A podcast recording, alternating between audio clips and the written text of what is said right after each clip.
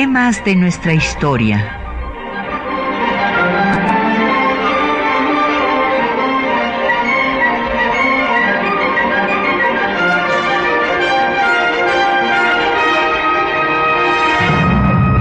Un espacio que difunde el conocimiento del pasado para comprender nuestro presente.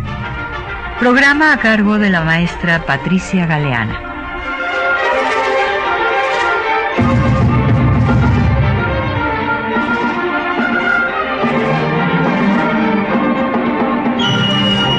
Días. 17 de julio de 1928 eh, murió Álvaro Obregón, asesinado por José de León Toral en el banquete que le daba la Diputación de Guanajuato por haber sido reelecto como presidente de México. Ahí en la bombilla, donde está justamente su monumento. Y hoy pues vamos a dedicar el tema a hablar de la vida y de la obra de Obregón. En unos momentos más estará con nosotros por aquí el doctor Álvaro Matute, que es un eh, gran conocedor de este personaje y de todo este periodo. Y bueno, pues el día de hoy tenemos para ustedes publicaciones pues muy valiosas. En primer lugar, tenemos una primicia, una obra que acaba de salir, publicada por el Instituto de Investigaciones Sociales de la UNAM y por el Instituto de Estudios Históricos de las Revoluciones de México de la Secretaría de Educación Pública. Y este libro es hecho por un investigador del Instituto de Investigaciones Sociales, Mario Ramírez Rancaño, y trata el tema justamente del asesinato de Álvaro Obregón, la conspiración y la madre Conchita.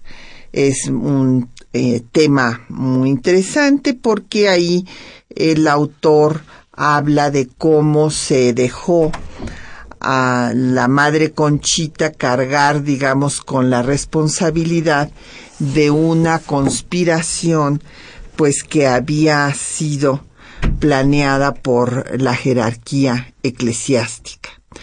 Y también tenemos eh, cinco ejemplares del volumen Mis Memorias de Campaña de Amado Aguirre.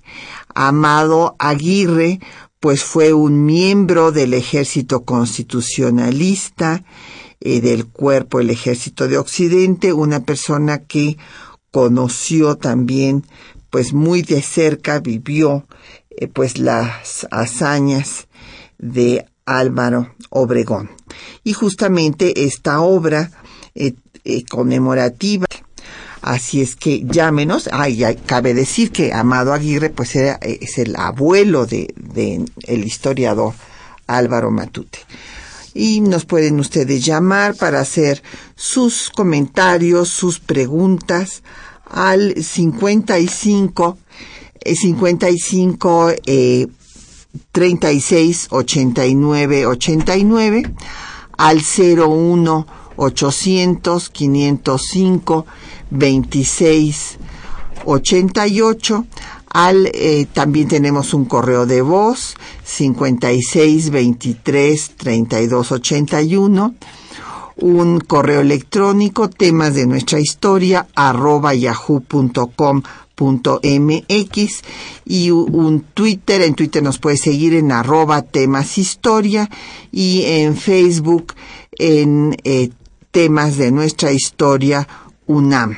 Y el programa queda en línea en el www radiounam.unam.mx. Pues ya llegaste, Álvaro. Es que siempre en esta ciudad no sabe uno por dónde. por dónde. No, bueno, pues bienvenido. Eh, fíjate nada más la joya que estoy dando, que tú puedes hacer este, una presentación más amplia de, de, la obra, que me parece muy importante. Y encontramos, bueno, pues estos últimos ejemplares. Sí.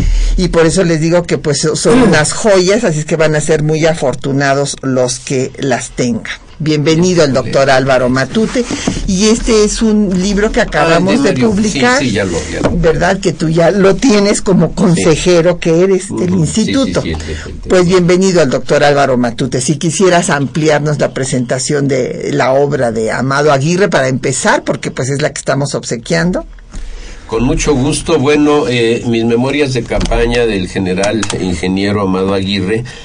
Eh, es un libro escrito ya en su retiro, en los años, en los eh, segunda mitad de los años 30, en donde redactó estas memorias que son muy importantes para conocer el desarrollo de la división de Occidente que comandaba el general Manuel M. Diegues en la etapa de la revolución constitucionalista en la campaña contra Victoriano Huerta. Eh, es especialmente valiosa pues para todas estas eh, incidencias de cuestiones como la batalla de Orendain, la toma de Guadalajara y posteriormente las campañas de la propia división de Occidente contra Villa. Hay un relato pues muy, eh, digamos, bien logrado, fuerte, de, por ejemplo, la derrota en la cuesta de Sayula, ese movimiento de tropa eh, propiciado por la derrota que sufrieron las fuerzas de Diegues por el villismo y después, bueno, su eh, recomposición para las victorias finales. En ese sentido, yo creo que el libro abarca un gran porcentaje de, de su volumen y luego viene pues ya su participación como eh, diputado constituyente, senador de la República, subsecretario de Agricultura, eh, gerente de la Caja de Préstamos para Obras de Irrigación y eh, su desempeño en la Secretaría de Comunicaciones y Obras Públicas como titular. Posteriormente, pues, algunas misiones que le son encomendadas en el gobierno de Plutarco Elías Calles y finalmente su colaboración en muy distintos cargos dentro de la Secretaría de Guerra al lado del general Joaquín Amaro. Eh, y pues ya después de esto, después de ser subsecretario de Guerra y Marina, y creo que por 24 horas titular, eh, encargado del despacho, para que el propio general Calles tomara la propia, la cabeza de la Secretaría de, de Guerra y Marina, y luego pues ya viene su, su retiro pues es una obra magnífica que les permite a nuestros radioescuchas conocer desde el proceso revolucionario hasta los primeros gobiernos emanados del mismo, de donde él fue un protagonista muy importante. Y bueno, Álvaro, no sé si va a ir a decir una este, indiscreción, pero yo tengo entendido que tú te llamas Álvaro por Álvaro Obregón. Es una especulación que yo creo que es bastante acertada, porque mi padre nació en 1915, ya después de las victorias obregonistas en, eh, pues, eh, en el Bajío, eh, y bueno, pues es una coincidencia muy muy grande nacido el mismo año pues en, justamente en, ahora en septiembre cumpliría mi padre su centenario, eh, y pues sí, coincide con eso, ¿no? Claro. Eh, porque pues no había, bueno, ya digamos, el primogénito de mis abuelos heredó el Juan, que era un nombre que se venía repitiendo por generaciones, ya a los demás pues ya no les tocaba el Juan, y entonces el, mi padre, que fue el tercero, eh, le tocó Álvaro. Muy bien.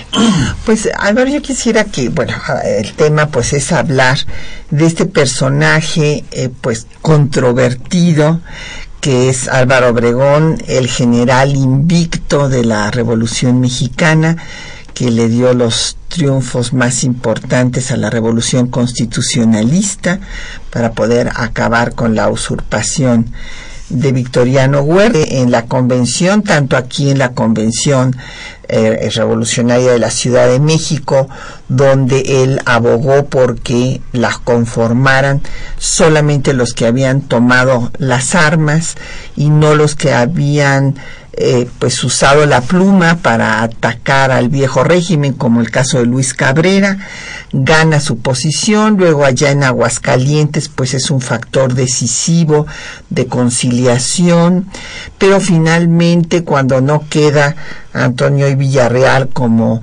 presidente de la convención, sino Eulalio Gutiérrez y este nombra a Villa como jefe del ejército de la convención, pues Obregón se va con Carranza y pues va a ser también un elemento decisivo para acabar con los convencionistas y para que triunfe Carranza. Así es, bueno, ya hiciste toda la narración de lo que eh, efectivamente hizo el general Obregón. Eh, sí fue un, factor muy importante, su actuación en Aguascalientes pues, fue muy, muy destacada, yo creo que fue una de las eh, voces más eh, importantes en ese aspecto, aunque desde luego no hay que olvidar que algunos civiles hicieron lo suyo también, como por ejemplo Vasconcelos, que fue el que ideó eh, o fundamentó el que la convención se declarara soberana, lo cual fue muy importante para que siguiera adelante, pero efectivamente después sufrió ese revés de que Eulalio Gutiérrez fue nombrado presidente en lugar de Villarreal. Ahora bien, Gutiérrez, pues, que es una figura que a mí me simpatiza, eh, trató de independizarse de Villa, cosa que era literalmente imposible ya en la Ciudad de México. Entonces, bueno, pues vienen una serie de problemas muy serios, eh, la muerte de David Berlanga, por ejemplo, eh, en fin, cosas eh, que cometen los villistas de una manera muy artera y que propicia la el deslinde de Gutiérrez de, de la convención de, la convención y luego pues le dura poco el gobierno es un poco más de 30 días y tienen que verse precisados a a huir de la Ciudad de México él y su gabinete. Eh, eso está muy bien narrado en La tormenta de Vasconcelos. Yo creo que es una de las grandes páginas de ese libro, cómo describe esa pequeña odisea que los lleva de la Ciudad de México a la frontera del norte. Y Obregón, bueno, eh, se va a reunir con Carranza, va a aglutinar fuerzas para ya en abril dirigirse al Bajío. Así es, y bueno, lo que va a hacer eh, pues después Obregón y que va a hacerle impopular ante ciertos grupos, pues sí, claro, es derrotar al zapatismo, derrotar al villismo y lo que creo que es muy importante, a mí me gustaría que le dedicáramos un espacio importante a su influencia en el constituyente de 17. O sea, eh, hay que ver que Obregón es un hombre de ideas de vanguardia, que tiene ideas sociales, liberal radical, digamos, que retoma todo ese liberalismo social del siglo XIX y apoya a los que tienen una posición más radical en el constituyente. Así es, yo no sé desde cuándo él y Francisco J. Mújica eh, se enemistaron, porque al final terminaron muy mal. De hecho, Obregón trató de acabar con la vida de Mújica, ya, ya presidente Obregón. En 17, no sé si ya se llevaban mal o no tanto, pero lo que sí es un hecho es que Obregón apoyó lo que representaba Francisco Mújica dentro del Congreso Constituyente, que era pues la voz más eh, fuerte del ala radical dentro del Congreso. Entonces, efectivamente, los eh, los diputados jacobinos o, radicales eh, eran apoyados por fuera por Álvaro Obregón, mientras que los eh, más moderados, que se ha perdido ya el nombre, aquel que algunas veces les decían los senadores romanos, eh, pues estaban apoyados por Carranza. E incluso pues había movimientos como de tablero de ajedrez cuando se discute el tercero, el artículo tercero, que es una discusión larga, es la más larga de todas las discusiones del Congreso, Carranza fue. Y sí, fue a la, única sesión. Fue a la única sesión, sí. Sí, sí, Ya este, después, pues ya al final, pero no va. Y, bueno, ni siquiera su presencia eh, logró que eh, la, el ala radical eh, depusiera sus actitudes. Su posición. Triunfaron. Y esto, pues, por detrás estaba Obregón. Ahora, hay cosas que lamentablemente no se saben eh, del Congreso Constituyente, qué es lo que pasó fuera del Congreso. Es decir, tenemos el magnífico documento que es el diario de debates y ahí leemos todo lo que dijeron todos. Pero ¿qué pasaba a la salida? Claro, las negociaciones. ¿A dónde se reunían? ¿Quiénes se juntaban? Era esta cosa de visitar los diferentes carros de ferrocarril donde habitaban los eh, generales y también, bueno, los hoteles en donde se alberga. Poca, lamentablemente, poca crónica de eso. Está Jet Borges, Borges, eh, Ferrer de Mendiolea, que después reconstruye, pero no logran ilustrarnos acerca de esas cosas, porque yo siento que un grupo de diputados constituyentes del ala jacobina fueron importantísimos para hacer los enlaces entre Obregón y los jacobinos. Yo creo que hubo un cabildeo muy importante que lamentablemente se nos fue eh, de las fuentes históricas. Pero a lo mejor se puede reconstruir ahora que vas a dirigir una obra sobre el contexto histórico. Bueno, vamos a hacer una pausa.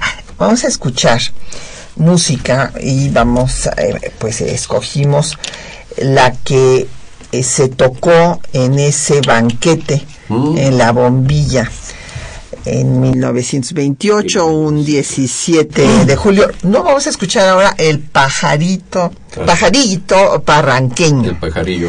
Exactamente, que es de Alfonso Esparza Oteo y lo vamos a oír eh, interpretado por el trío Garnica Asensio.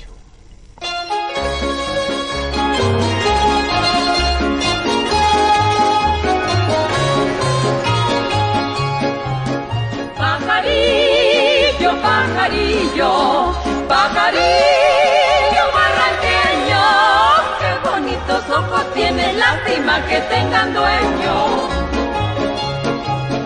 Que pajarillo es aquel que cantó en aquella lima. Anda y dile que no cante que a mi corazón lastima.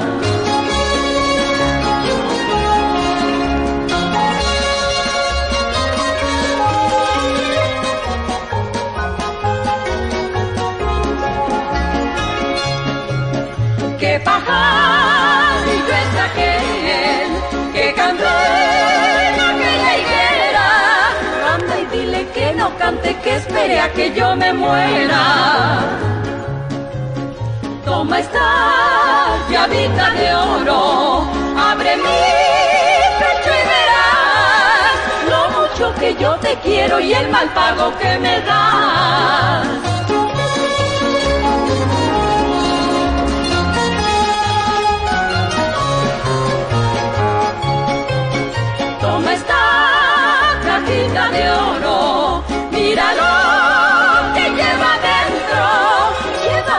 Lleva celos y un poco de sentimiento. Ya con esta me despido, con el alma entristecida. Ya te canté los dolores y las penas de mi vida.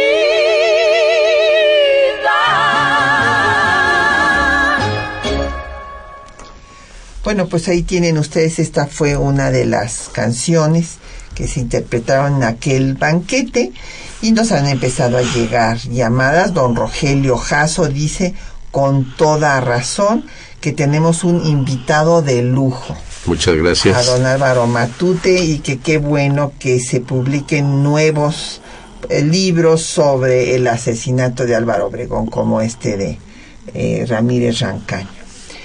Y por otra parte, Manuel Pérez Morales, de la Miguel Hidalgo, dice que por qué el odio del clero a Obregón. Bueno, aquí el doctor Álvaro Matute nos eh, va a dar eh, una amplia explicación seguramente al respecto. Yo nada más les digo que sí, en efecto, Obregón era un hombre de ideas anticlericales y que consideraba que pues la iglesia había sido muy negativa para la historia de México. En ese sentido, pues tampoco Carranza era nada afecto al clero, porque Carranza era un juarista de hueso colorado.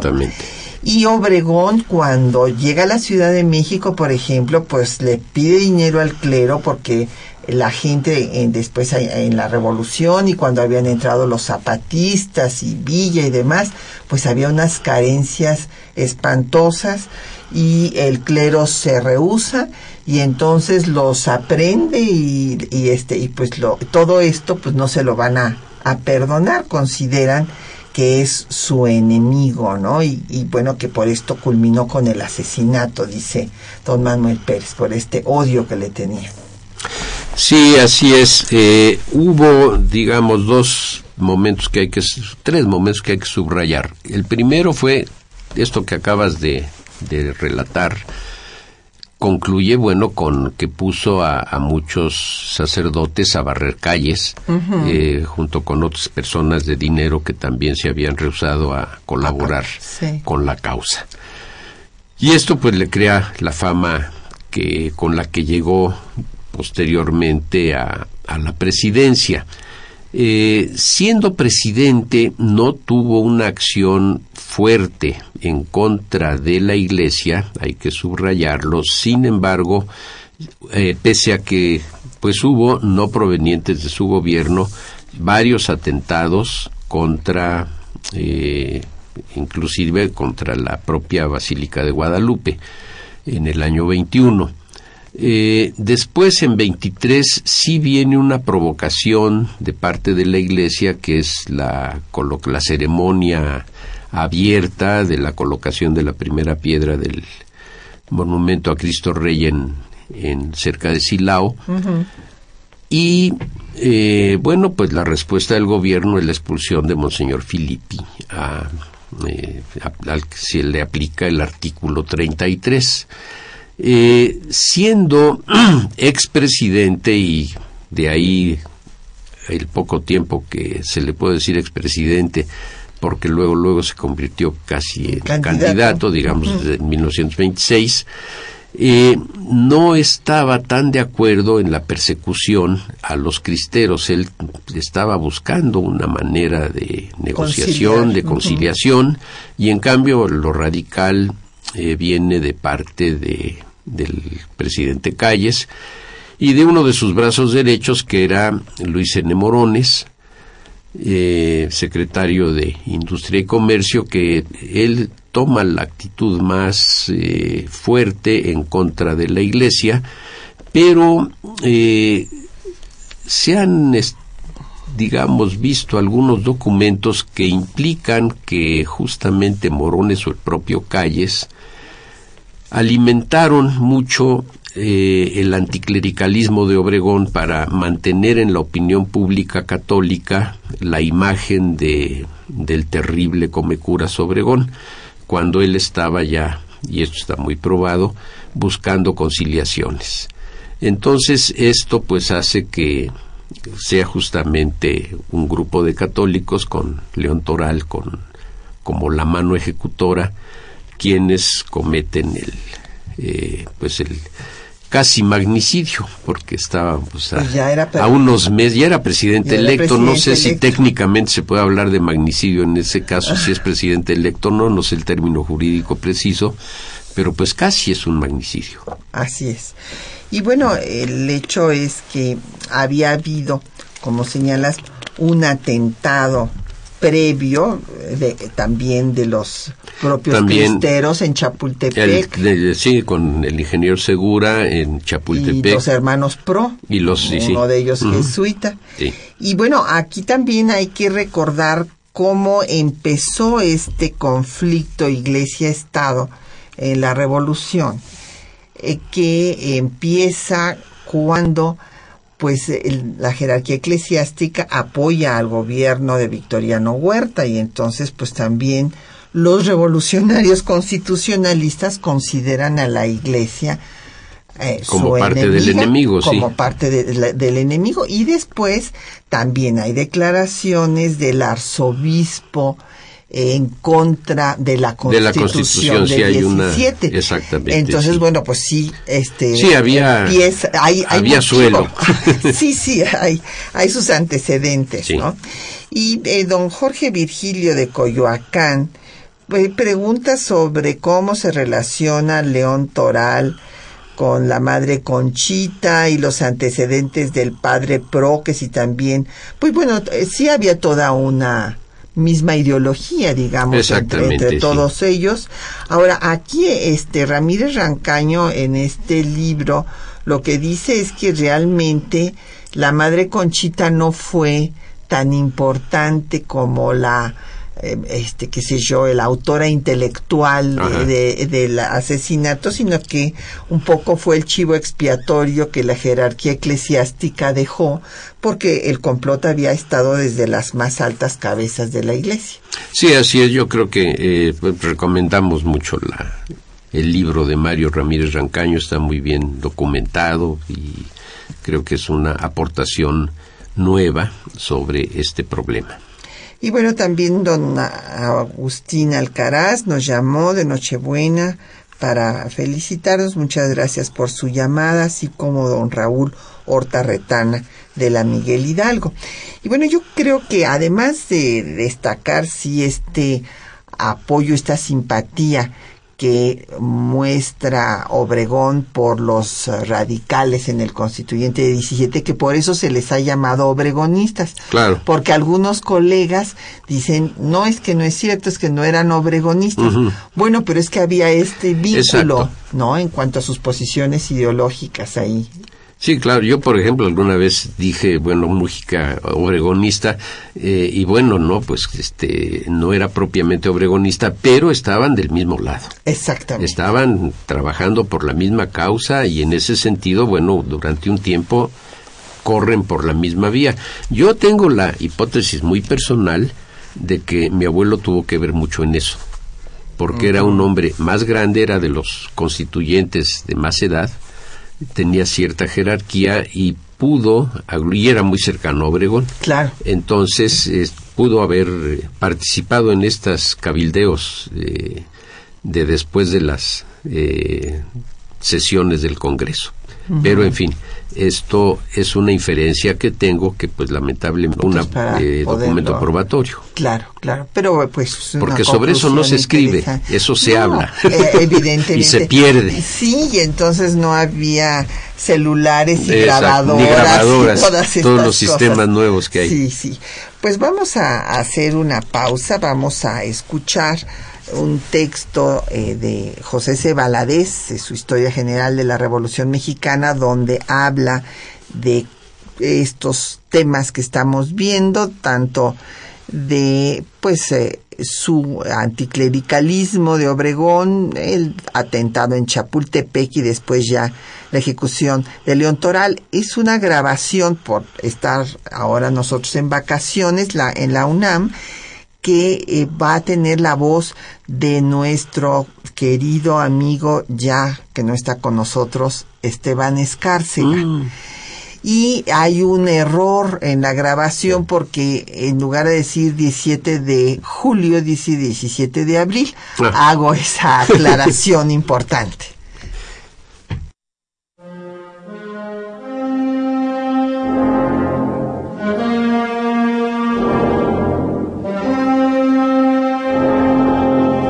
En su Historia General de la Revolución Mexicana, José C. Valadez dedica un apartado para relatar el proceso que llevó al asesinato de Álvaro Obregón. Escuchemos algunos fragmentos.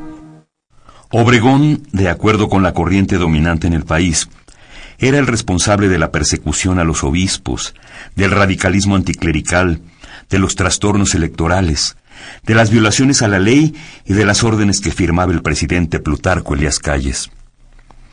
Era asimismo el verdadero responsable de los alzamientos católicos.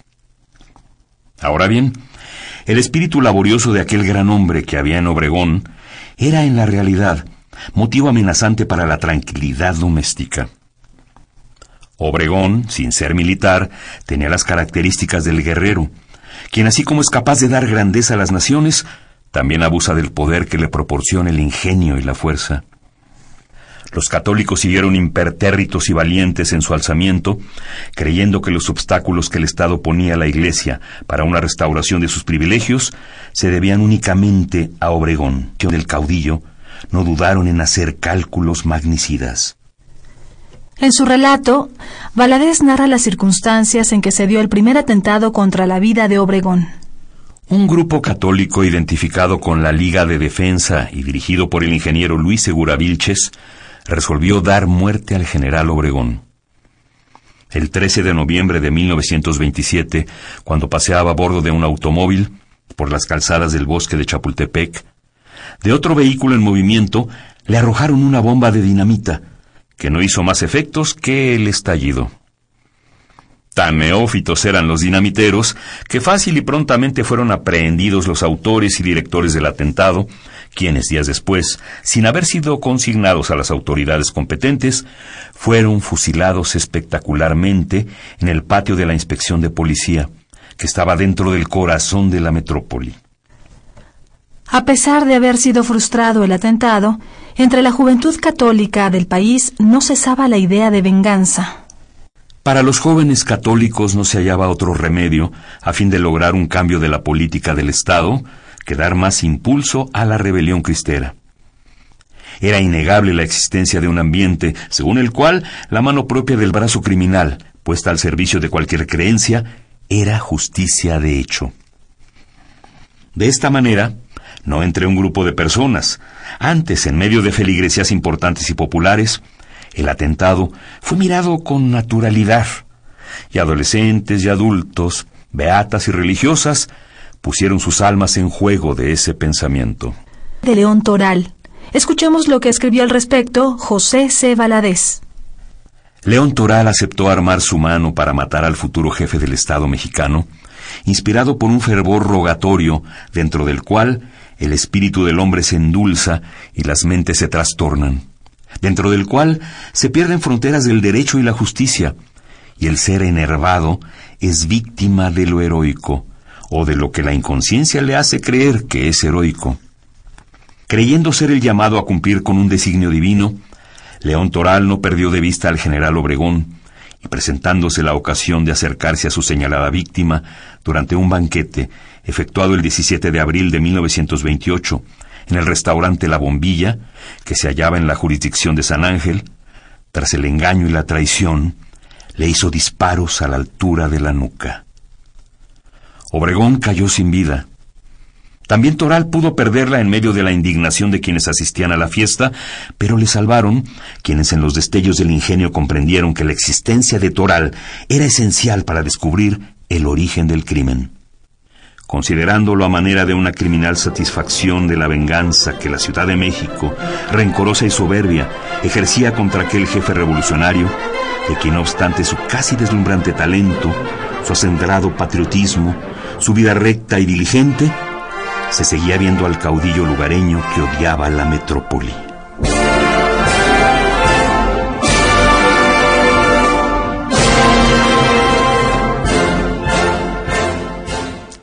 Pues aquí quiero hacer una aclaración porque me pasaron mal el dato.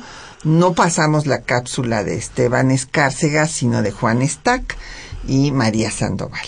Entonces es que tenemos cápsulas de Esteban Escárcega sobre Obregón, pero bueno, la que trajimos fue la de Juan Stack y María Sandoval. Y nos han seguido llegando, bueno, llegando muchas preguntas y comentarios.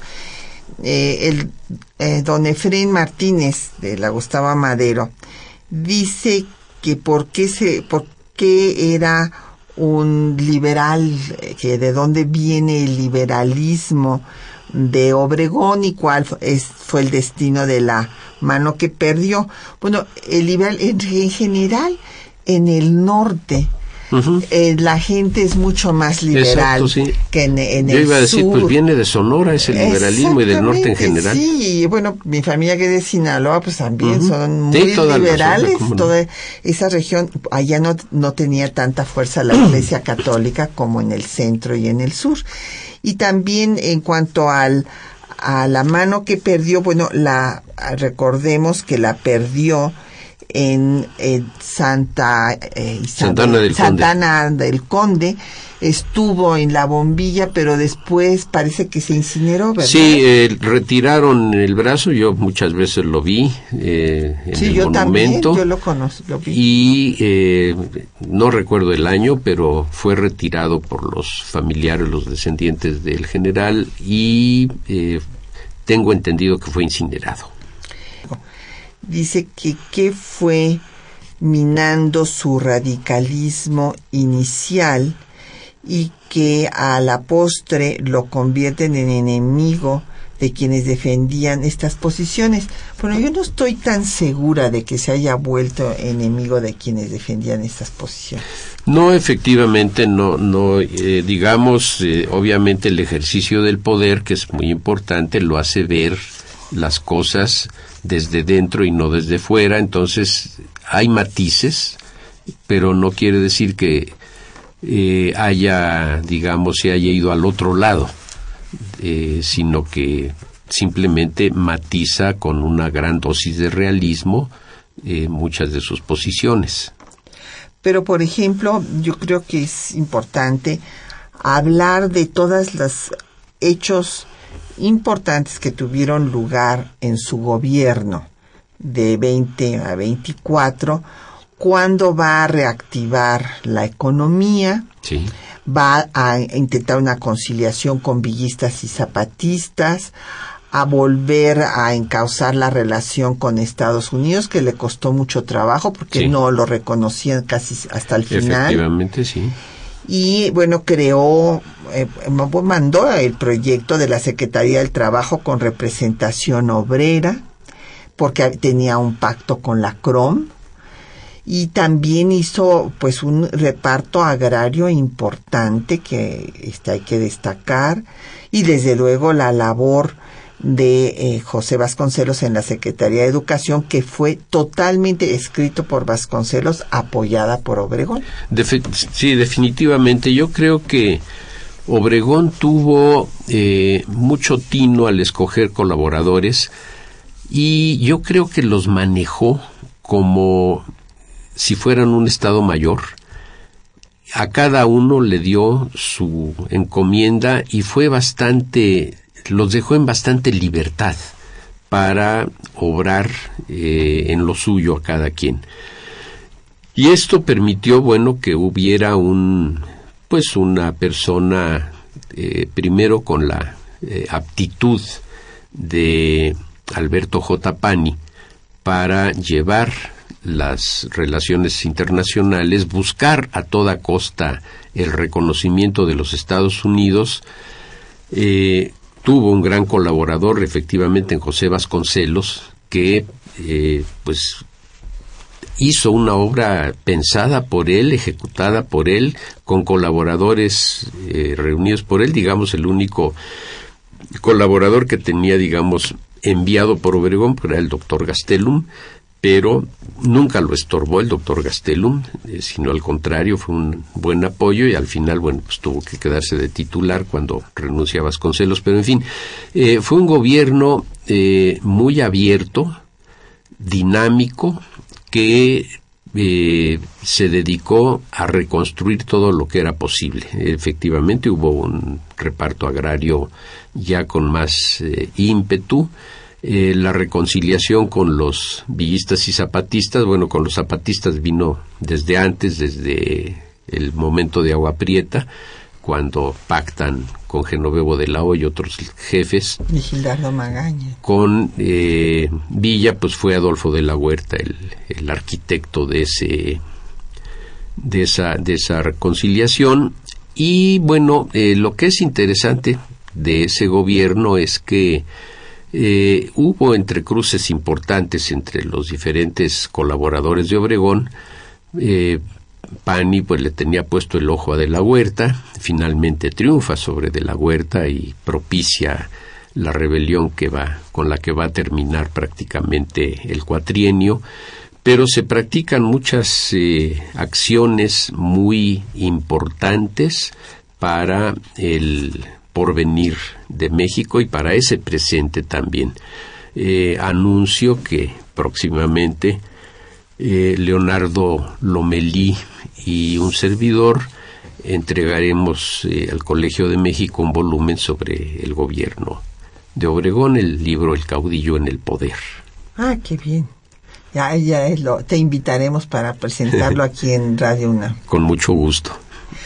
Bueno, nos, otras de las preguntas eh, fue don Javier Guerra de la Benito Juárez. Eh, dice que cómo es posible que Álvaro Obregón se hubiera buscado la reelección si la constitución eh, lo prohibía. Lo que pasa, don Javier, es que se reformó la constitución en el gobierno de Calles para que pudiera haber una sola reelección. Y se eh, decía que, bueno, no podía reelegirse el presidente en funciones, pero que sí podía reelegirse un ciudadano que no importaba si ese ciudadano hubiera sido presidente anteriormente, pero que se iba a poder elegir solo por una ocasión. Sí, en 1926 ocurrió esa reforma, es decir, se fue cocinando desde el año 25, pero en 26 ya estuvo en la Cámara, fue apoyada entre otros por eh, Antonio Díaz Otoigama y muchos diputados digamos, de una afiliación clara y abierta obregonista y lograron pues fácilmente el triunfo, bueno, la, el porcentaje de votos necesario para emprender esa reforma constitucional. Y don Roberto Rodríguez de Cuauhtémoc también pide más información sobre la reelección, o sea, sobre los otros candidatos que le disputaron esta reelección. Ahí entra, bueno, una digamos, una de las fases negras, negativas, tanto de Obregón como de Plutarco Elías Calles, por la hazaña con la que eliminaron a los eh, oponentes a la reelección de Obregón, bueno, los que iban a contender contra él, eh, que son Francisco Serrano y Arnulfo Gómez. José Vasconcelos dice ¿para qué buscar en el cuartel figuras secundarias si ahí tenían a la principal? Eh, él no manifiesta simpatía por eh, las víctimas, por Serrano y Gómez, al contrario de, de Vito Alessio Robles, que fue pues un hombre muy comprometido con el general Gómez. Algunas personas piensan que se les debe reconocer como mártires de la democracia. Yo no iría tan lejos. No, yo, veo con mucho. Eh, yo tampoco, porque, porque la verdad hay que decirlo, o sea, estaban en una lucha a, muerte, o sea, eh, tanto Serrano como Gómez habían planeado acabar con Obregón y con Calles. Sí, sí, sí. Entonces, si hubieran podido, los hubieran matado también. Exactamente, sí. Eh, ahí, como dice el propio Vasconcelos, perdón por tanta cita de, de don José, de, en el capítulo dice, en México si Caín no mata a Abel, Abel mata a Caín. Pues sí, así sí, esa es la, esa es la situación. Así Sin embargo, recomiendo el estupendo libro de mi amigo Pedro Castro sobre el general Serrano. Es un gran libro, escrito muy bien y bueno, pues obviamente tiene simpatías sobre Serrano, que está bien construida su figura como víctima, pero pues una víctima que tenía muchos pecados que pagar. Pues sí, sí, sí, bueno, ahí sí era eh, eh, la revolución es la revolución. Exacto. Cabrera Así, así es, como dijo don Luis Cabrera. Vamos a hacer una última pausa musical y vamos a escuchar otra de las melodías que se interpretaron en ese banquete en la bombilla el 17 de julio de 1928. Ahora vamos a escuchar la Rapsodia Mexicana de eh, Chucho Corona en un arreglo para banda sinfónica.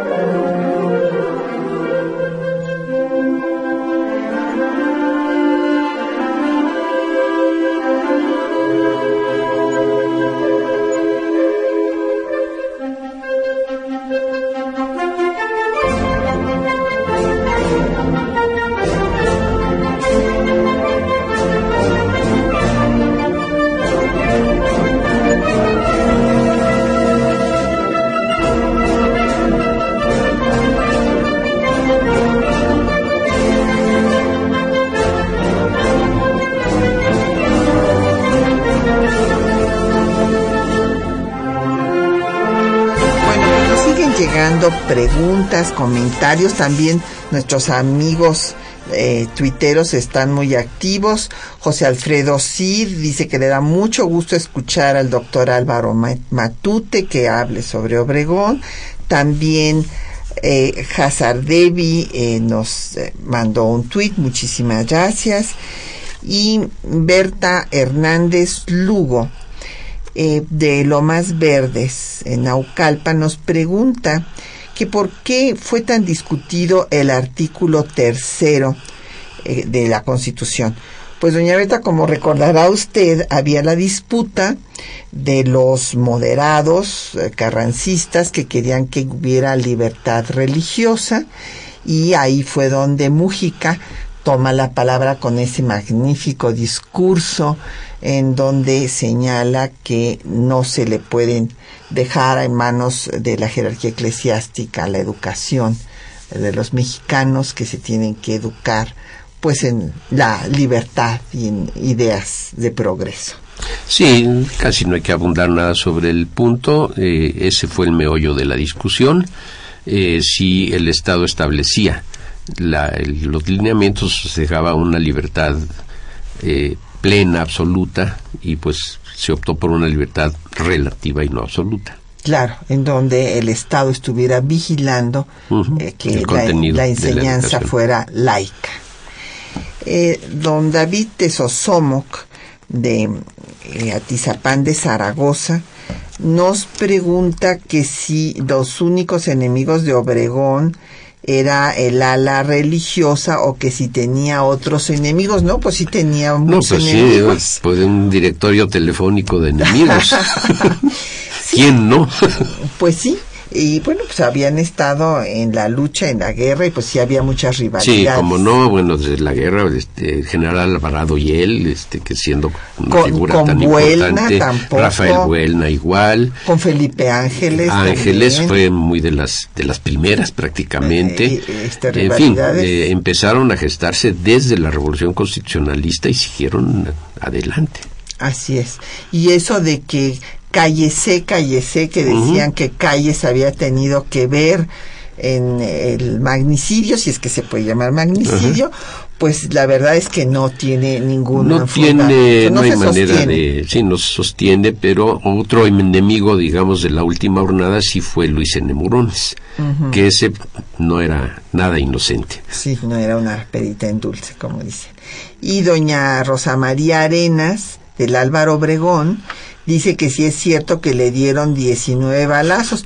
No es una de las fábulas, o sea, fueron cuatro, si mal no recuerdo. Cuatro o cinco, ¿no? lo Sí, que cabe en un, no sé si le vació el, eh, El cartucho. el cartucho, el revólver, digamos, los... eh, eh, no me acuerdo si era revólver escuadra en este momento, Mario Ramírez lo debe decir bien, pero eh, a mi parecer no hay más balazos que esos. Ahora bien, yo recuerdo, eh, al finalizar un programa de televisión en el que coincidí con don Antonio Ríos Facius, me obsequió una copia de un documento eh, hecho por quien le practicó, no fue autopsia propiamente la que se le hizo al cadáver del general Obregón, sino un, digamos, un reconocimiento, y afirmaba este documento que eran ocho, más, o sea, excede el número de, de balas de la carga de la pistola de Toral.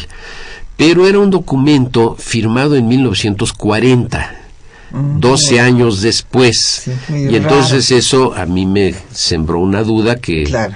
eh, mantengo y pues nos atendemos a los hechos, porque al lado de Obregón estaba sentado don Aarón Sáenz Sí. eh, y había otras personas Que que, no eran hubieran, eh, obregonistas de de, hueso hueso, colorado. y es. bueno, no dudo que hubiera habido algún otro por ahí, eh, un colado, pero pues es muy improbable. Improbable, sí. Eh, doña- Y 19 son demasiados. No, no, no, definitivamente. Es casi ametralladora. Sí, claro. Eh, la maestra Juana Zahar eh, de Coyoacán eh, quiere eh, dar la obra de María de los Ángeles Mendieta. Bueno, pues esto es eh, realmente un gran gusto. eh, doña eh, Juana, por favor, eh, si nos busca en el Instituto Nacional de Estudios Históricos de las Revoluciones de México, ahí en Plaza del Carmen 27, en San Ángel, pues será importantísimo ingresar esta obra a la biblioteca del Instituto del INERM. Y bueno, pues antes de irnos, yo quisiera hablar de otros temas que también son muy controvertidos y que a veces hay muchas confusiones al respecto.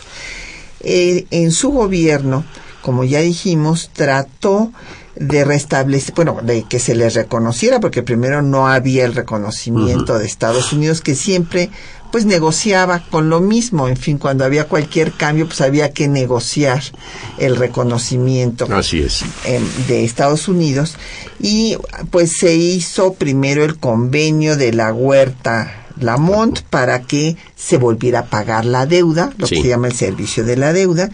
Y hubo unas conferencias en Bucareli porque Estados Unidos no quería que el artículo 27 constitucional fuera retroactivo y que dañara a las compañías petroleras estadounidenses y además eh, reclamaba indemnizaciones Mm. por los daños en la revolución, pero hay que recordar que estas conferencias nunca fueron un tratado puesto que no fueron aprobados por ninguno de los dos congresos.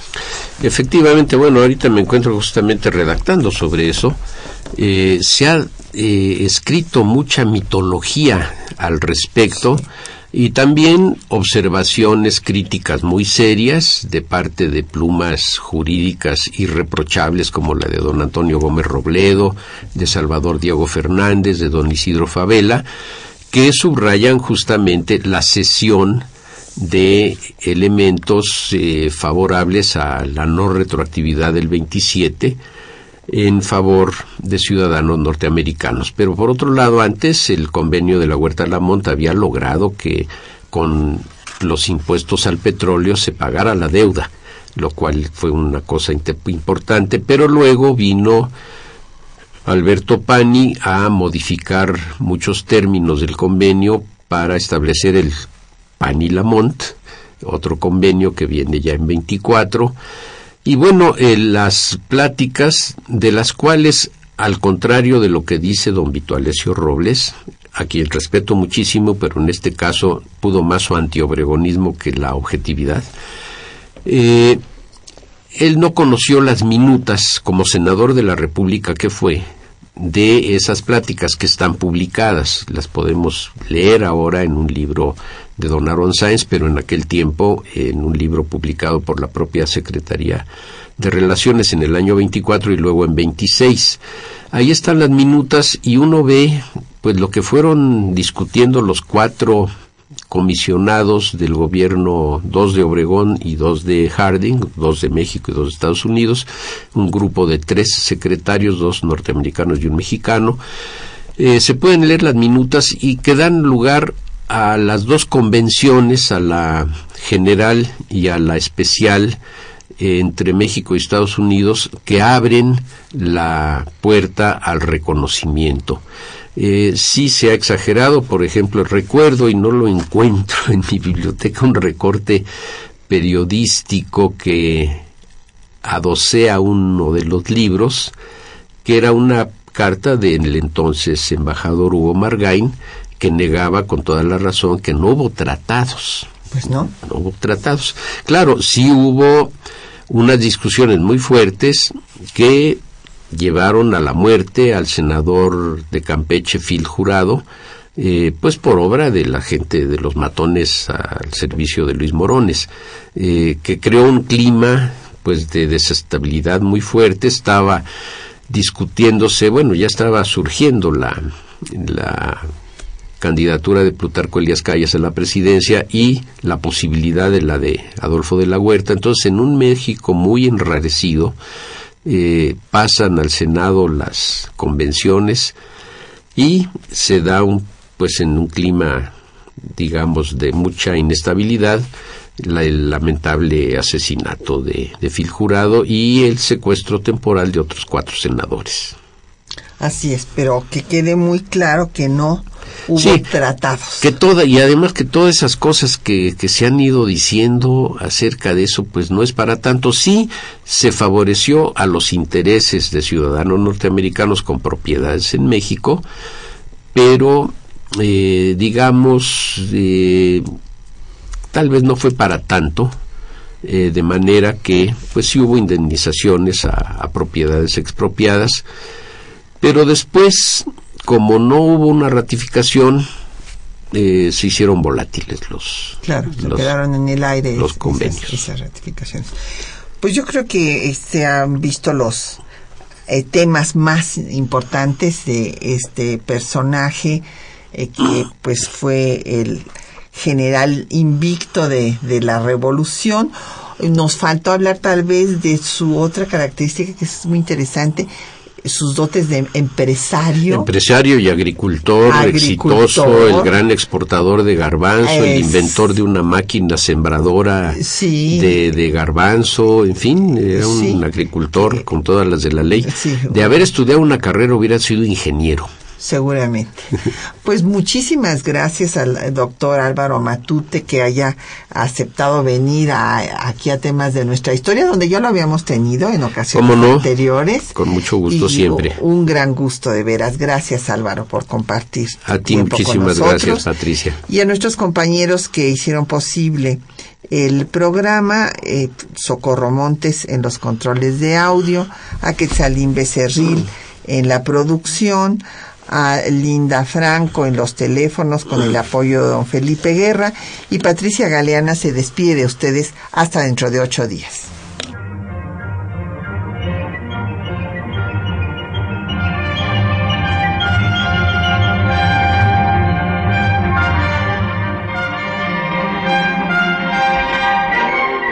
Temas de nuestra historia.